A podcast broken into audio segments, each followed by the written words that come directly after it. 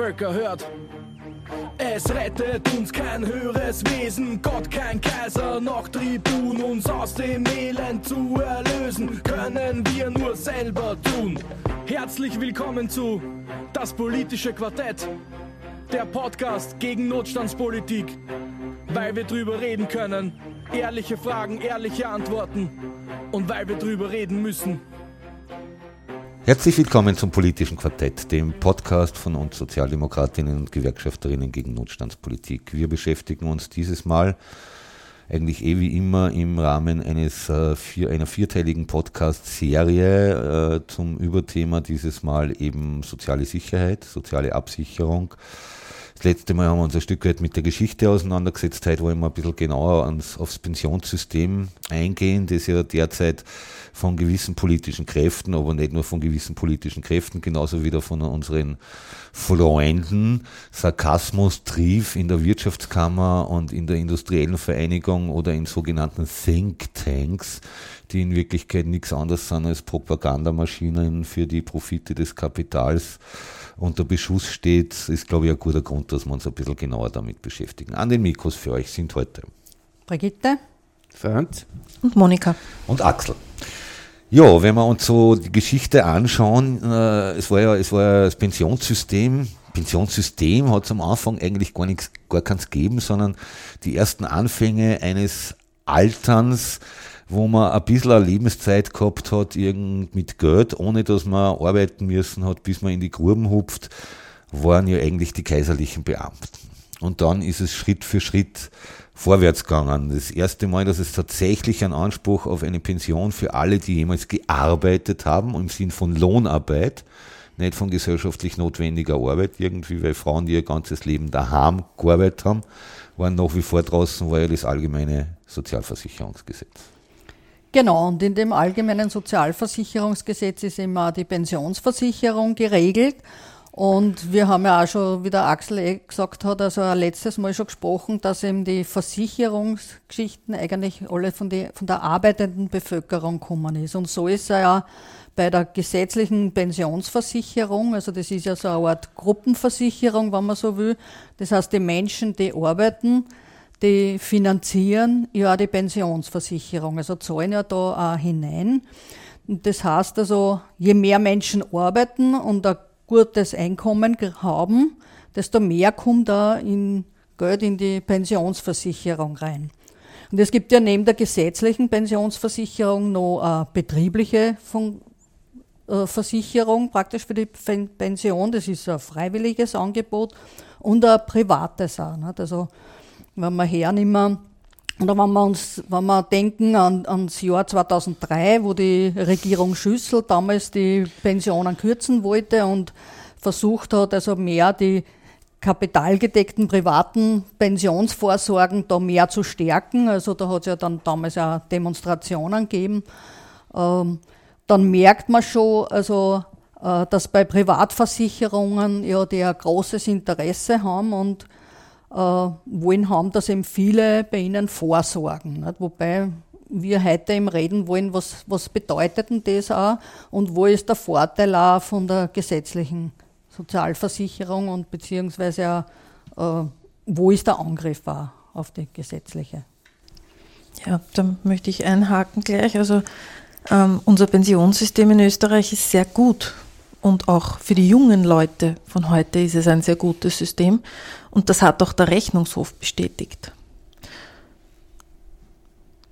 Es ist ja total lustig irgendwie. Wir haben ja des Öfteren Kontakt mit Gewerkschaftern und Gewerkschafterinnen aus Deutschland irgendwie, wo ja die Nettoersatzrate, kann man ja durchaus sagen, beim Pensionssystem weit niedriger ist und viel mehr Altersarmut gibt und die deutschen Gewerkschafter schauen uns immer, was, das gibt's noch bei euch in Österreich. Ich würde jetzt nicht sagen, dass es perfekt ist irgendwie, aber im Vergleich, im internationalen Vergleich schneidet es noch immer relativ gut ab. Eben schlicht und einfach dadurch, dass unser Pensionssystem eben kein kapitalfinanziertes ist, sondern dass das sogenanntes Umlageverfahren ist. Sprich, die Leute, die jetzt hackeln, zahlen für die, die nimmer hackeln. Das ist im Übrigen die Umverteilung, die es nach wie vor gibt, überhaupt in allen Systemen der sozialen Sicherung. Es gibt eigentlich keine Umverteilung mehr von Kapital zu Arbeit, aber es gibt eine Umverteilung innerhalb der Arbeiterinnenklasse. Es gibt eine Umverteilung von die, die arbeiten, zu die, die gerade keine Arbeit haben. Es gibt eine Umverteilung von denen, die jetzt gerade nicht krank sind, zu die, die jetzt gerade krank sind. Es gibt eine Umverteilung von die, die jetzt arbeiten, zu die, die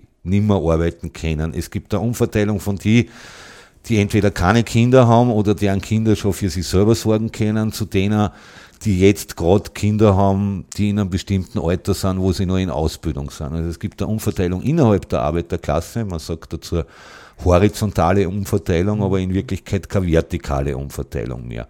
Aber selbst das mikroskopische Element an vertikaler Umverteilung, das es gibt, weil es ja gerade im Pensionssystem noch immer ein bisschen staatliche Zuschüsse gibt, für uns ASVG-Versicherte, für andere ist es anders. Für Bauern, Bäuerinnen und Selbstständige gibt es massive Zuschüsse, steht momentan unter Beschuss, weil die ganze Zeit irgendwie diese Thinktanks behaupten, das kann man sich nicht mehr leisten. Sind diese Zuschüsse wirklich so hoch? Na, sind nicht. Weil seit 1970 sind die Bundesmittel für die Pensionsversicherung immer rund 3% der Wirtschaftsleistung, also des BIPs. Und daran hat sich bis heute nichts verändert. Und das ist eben genau der gleiche Schmäh irgendwie, dass man, dass man mit Zahlen operiert, die in Wirklichkeit teilweise nicht vergleichbar sind miteinander irgendwie. Drei Prozent des PIPs, drei Prozent des PIPs sind natürlich 53 Jahre später in Euros, oder damals waren es noch Schilling, ist ja egal, jedenfalls in Zahlen, natürlich ist das viel mehr Geld, aber der Anteil an der Wirtschaftsleistung, der in Wirklichkeit das relevante Kriterium ist, hat sich kaum geändert irgendwie. Und da sieht man halt wieder eins von den Grundproblemen, äh, dass nämlich in Wirklichkeit in Wirklichkeit der Staatszuschuss für uns massiv zurückgegangen ist. Wie das ASVG 1958 in Kraft treten ist, ähm, es gibt ja zu jedem Gesetz sogenannte begleitende Gesetzesmaterien und wer sich die anschaut, die haben offensichtlich alle Politiker und Politikerinnen, die es heute gibt, irgendwie nicht da. Dort steht drinnen, dass wir in Wirklichkeit zwei Drittel selber zahlen, sprich ein Drittel ist der sogenannte Arbeitgeber, ein Drittel ist der sogenannte Arbeitnehmerbeitrag und ein Drittel der Pensionen werden aus öffentlichen Mitteln gedeckt irgendwie. Da will sich halt keiner mehr dran erinnern, weil sonst hätte man nämlich nicht so viel Armutspensionen in Wirklichkeit. Weil wenn statt die unter 10 Prozent, die wir jetzt noch Zuschuss kriegen als ASVG-Pensionisten und Pensionistinnen, 30 äh, Prozent, 33 Prozent, um präzise zu sein, bei einem Drittel Bundeszuschuss gab, dann konnte man die Pensionen natürlich viel, viel, viel armutsfester machen. Und dass das nur eine Frage des politischen Willens ist, sieht man in einem parallelen Pensionsversicherungssystem, nämlich in dem von den Bauern und Bäuerinnen, wo der Staatszuschuss ebenfalls ein Drittel betragen sollte, irgendwie nach der ursprünglichen Logik und heute aber um die 90 Prozent beträgt irgendwie. Warum? Weil Bauern und Bäuerinnen großteils, gibt es unterschiedliche Regeln, aber der Großteil zahlen ihre Pensionsversicherungsbeiträge nicht anhand ihres Einkommens, so wie wir Lohnabhängigen, sondern anhand des Einheitswertes ihres Bauernhofs. Und diese Einheitswerte, ja, so lächerlich ist es, liebe Leute, liebe Zuhörer und Zuhörerinnen, sind seit 1973 nicht mehr erhöht worden. Jetzt stellen wir uns vor, weil das ist nämlich für mich tatsächlich eine schöne Vorstellung, Unsere Mieten waren seit 1973 nicht erhöht worden oder unsere Stromrechnungen waren seit 1973 nicht erhöht worden oder unsere Heizungskosten waren seit 1973 nicht erhöht worden oder, oder, oder, oder. Das Beispiel ist natürlich vorsetzbar. Die meisten von uns haben 1973 noch nicht einmal kackelt. Das heißt, wir taten jetzt, uns da so viel mehr Geld nach unsere Fixkosten überblieben, aber für eine bestimmte, sehr mächtige Gruppe ist das sehr wohl möglich, was angeblich für uns andere nie möglich ist. Und interessanterweise erwähnt dieses Problem, erzählen die ganzen rechten neoliberalen Thinktanks nie. Es geht immer um die Pensionen von uns arbeitenden Menschen. Genau, also was auch die Neoliberalen auch nie, nie sagen, dass eben äh, Sie sagen halt immer nur, also es ist kein da für die Pension und die Kosten explodieren für die Pension. Aber du hast das eher schon gesagt, also und auch die, die Monika, ähm, dass, das, dass man ja da berücksichtigen muss, dass die Kosten immer im Verhältnis zur Wirtschaftsleistung auch gesehen werden. Ne? Und da geht es einfach darum, welcher Anteil für die, Wirt, für die Alterssicherung dann auch reserviert wird, nicht, von dem Geld. Und ich habe jetzt vor kurzem, also im Zuge des Podcasts auch angeschaut, also eine Information von der Arbeiterkammer und da heißt also, aktuell sind die Pensionsausgaben 14,5 Prozent vom Bruttoinlandsprodukt und bis 2035, wenn wir jetzt also eine Babyboomer-Generation haben, steigt es auf 15,4 Prozent. Das ist der Höhepunkt quasi. Und so geht dann wiederum runter auf 14 Prozent bis 2070. Ne? Also das heißt, so wie die Monika gesagt hat, für die Jungen ist das Pensionssystem gut und es ist auch recht stabil. Ne? Die Nur Chance, die Bürgerlichen wollen uns immer was anderes vorgaukeln. Und ich denke mir, das ist einfach wichtig auch zu wissen. Es ne? ist die einzige Chance, dass die Jungen überhaupt noch was kriegen. Tatsächlich. Genau. Aber Sie reden ja genau das genau, Gegenteil das ein. Sie reden ja die Jungen ein, es ist total unfair. Genau. Du musst für diese alten Zahlen irgendwie, die nichts mehr leisten wollen, die sollen ruhig bis 67, bis 70 kackeln oder so wie es in Japan oft ist, wo ganz viele Leute am Arbeitsplatz sterben, da gibt es sogar einen eigenen Begriff, ich glaube, Kurashi, Kurashi. Ich beherrsche genau null Japanisch, also alle Menschen da draußen, die mir jetzt zuhören, ich weiß, es ist wahrscheinlich total peinlich, wie ich das jetzt gesagt habe. Der entscheidende Punkt ist, dass es Länder gibt, wo es einen Begriff dafür gibt, irgendwie, dass man durch Überarbeitung am Arbeitsplatz stirbt. Wahrscheinlich tatsächlich der feuchte Traum aller Kapitalisten und Kapitalistinnen und ganz besondere natürlich der, die private Profite machen irgendwie mit mit, äh, mit privaten Pensionsversicherungen. Also die Pensionsversicherung war ja schon mit der Entstehung sozusagen ASVGs, wie wir es heute kennen, in 55er Jahren ein Problem. 56 ist das ASVG sozusagen dann in Kraft getreten. Aber es war schon in der Diskussion der Entstehung des ASVG ein Problem, nicht? weil man ja genau gesehen hat, äh, was da zukommt, äh, quasi auf die los was mit den Worten auf die besitzende Klasse, auf, auf die Oberschicht, äh, die sozusagen einen großen Anteil mehr dann hergeben müssen, im Sinne äh, von dem, dass sie um das keinen Profit mehr machen können. Nicht? Äh, das war ja schon klar abzusehen, dass sich das so entwickelt. Deswegen war von Anfang an, und du siehst das auch in der Entwicklung, immer regelmäßig kommt das Thema, Pension ist nicht finanzierbar, also Sozialstaat ist nicht finanzierbar. Und es ist kein Zufall, dass die Debatte immer sozusagen mit der Pension anfängt, äh, weil eben die Jungen angesprochen werden sollen, weil da ist eine Chance auch für die andere Seite, das äh, zum Kippen zu bringen. Und jetzt fängt es wieder an, es war wieder ein bisschen eine Ruhe und jetzt fängt es wieder an. In den letzten Wochen, zwei Monaten, ist es wieder ganz extrem aufgepoppt, auch im Medial, auch durch, ein, durch den Superexperten Marin. Ja. Den musste er wirklich auf der Zunge zergehen lassen. Ein Sozialdemokrat angeblich? Also, wie immer, nicht, selbst wenn wir über die Sozialdemokratie diskutieren, wie sie manchmal Fehlwege hat oder Fehlmeinungen. Ich glaube nicht einmal, das ist möglich, dass der Sozialdemokratie durchgeht. Aber wurscht. Also Marina, einer der Top-Experten, und das ist jetzt wieder mal eine große Chance. Warum? Weil jetzt die Babyboomer-Generation, so wie die Brigitte richtig gesagt hat, in Pension geht und jetzt tatsächlich die, die Zahlen im Absoluten wieder Größen erreichen, die für manche unvorstellbar sind. Und das schaut, wenn du auf den ersten Blick hinschaust, dann tatsächlich aus, wie wenn das System explodiert. Mhm. Aber wie sie richtig sagt und wie es auch tatsächlich ist, gemessen an der Wirtschaftsleistung, an BIP, ist es eben keine Explosion. Auch bei den Babyboomer nicht. Ja. Nur, wie gesagt, für die Jungen ist es jetzt da sozusagen, es ist jetzt eine Chance, äh, die Jungen davon überzeugen, dass, das, äh, dass sie keine Pensionen mehr haben und urcht euch um, braucht euch noch anschauen.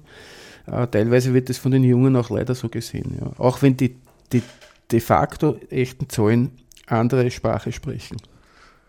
Wie es um die Rettung der Profite des Kapitals gegangen ist während der Pandemie, hat man ganz plötzlich irgendwie ein Sechstel oder mehr wie ein Sechstel vom BIP ganz easy cheesy umverteilen können ans Kapital über die sogenannte KOFAG, die ja momentan massiv unter Beschuss steht, was gut ist mit irgendwelchen Tricksereien. Und Natürlich ist für uns als Sozialdemokratinnen das Thema Profit, weil Profit ist letztlich immer ausgebeutete Arbeitskraft ein total wichtiges Thema.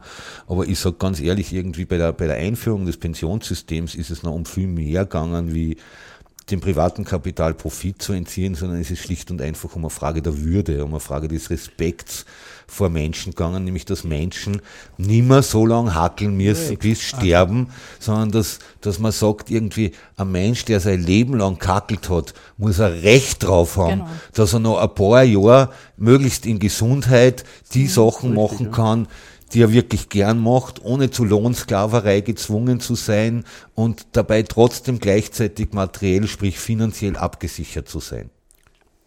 Richtig, Axel, aber ich, ich will das selber korrigieren für mich jetzt, weil ich habe es nicht so gemeint, dass das deswegen. Ich wollte dich nicht korrigieren. Nein, ich, nein, ich, ich möchte mich jetzt selber.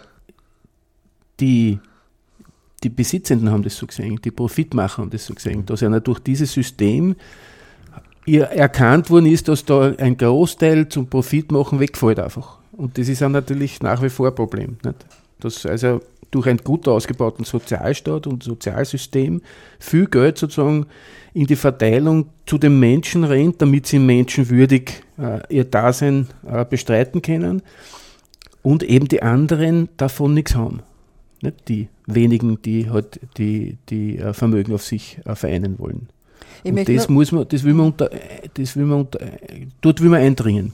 Ja. Genau. Ich möchte noch auf ein paar Punkte, die so in der Diskussion immer wieder aufpoppen, eingehen. Ja, also in, ähm, ich will nur mal auf, auf das Jahr 2003 zurückkommen, äh, wo die Regierung Schüssel damals also Pensionen kürzen wollte und da hat es schon einen Gesetzesentwurf gegeben, der Kürzungen von den Neupensionen um 15 Prozent also vorgesehen hat. Ja? Also das muss man sich einmal vor Augen führen. Ne? Und was ist denn jetzt dann auch passiert bei den Frauen zum Beispiel? Ja, Frauen, die eh großteils Teilzeit arbeiten, die Kinderbetreuung übernehmen, ja, da setzt man das, das Pensionsalter auf für 65 Jahre, ja, bis 2033. Also, und da denke ich mir, ich meine, schauen wir uns an, wer macht denn Kinderbetreuung? Wo sind denn Kinderbetreuungseinrichtungen? Ja, also, das ist auch ein Punkt. Ja. Also Frauen haben eine für geringere Pension als Männer, fast die, die Hälfte weniger.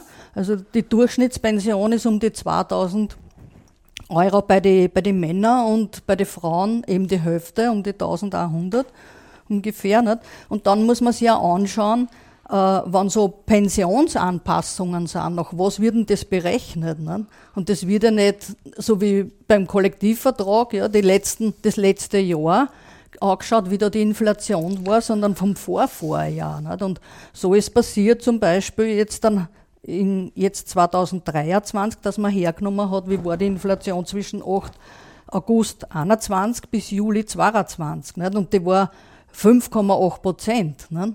Und mhm. jetzt haben wir eine Inflation von 8,6 Prozent. Dann kommt nur dazu die ganzen Teuerungen, nicht? die Mieten, die Energiekosten, die Lebensmittelkosten sind gestiegen. Nicht? Also, und dann wundert es nicht, dass äh, Pensionisten auch in die Armut, so wie das du, Axel, auch schon gesagt hast, fallen. Nicht? Und wer ist wieder betroffen von der Pensionsarmut? Das sind wiederum Frauen. Nicht? Es ist auch dieser, dieser Pay, also Equal Pension Day, der ist dieses Jahr schon am 4. August gewesen. Ja, genau. Das, das ist ein Wahnsinn. Und auch äh, es sind äh, 18 Prozent der Frauen, der Pensionistinnen, sind armutsgefährdet. Genau, ja.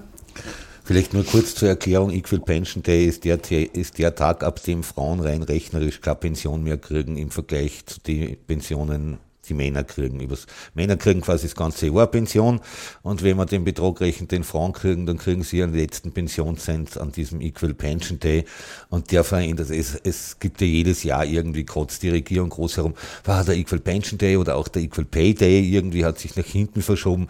Entschuldigt, wenn sie der jedes Jahr einen Tag nach hinten verschiebt, irgendwie, dann sind wir im Jahr 2000 150 irgendwie, bis, bis irgendeine Gerechtigkeit erreicht ist und das kann es schlicht und einfach nicht sein. Ja, liebe Hörer und Hörerinnen, ich finde, das war extrem spannender Podcast. Irgendwie, man hat da eindeutig gesehen, dass gerade die Debatte über das Pensionsantrittsalter, dass die, die Debatte über die Pensionshöhe ist genauso wie viele andere Dinge in unserer Gesellschaft schlicht und einfach Klassenkampf irgendwie. Und das hat man auch bei den Dingen gesehen, die die Kitty erwähnt hat, 2003, äh, diese Pensionsreform irgendwie von der damaligen schwarz-blauen Bundesregierung war ja tatsächlich, hat tatsächlich der Kampf dagegen zum größten Streik in der Geschichte Österreichs seit 1945 geführt.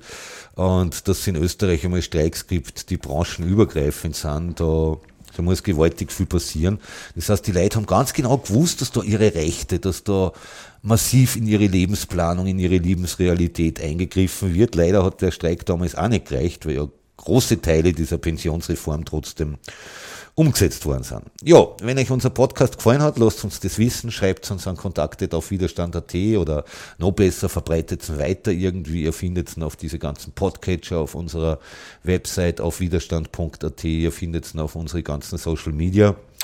Wenn es Anregungen, Kritiken, Beschwerden habt oder auch Wünsche für Podcast-Themen irgendwie, dann schreibt uns das genauso auf unserer Website und Spoiler, Spoiler, im dritten Teil unserer diesmaligen Podcast-Serie werden wir uns ein bisschen detaillierter mit dem Krankenversicherungssystem auseinandersetzen und damit verbleiben wir wieder schon mit einem klassenkämpferischen Auf Widerstand! Widerstand.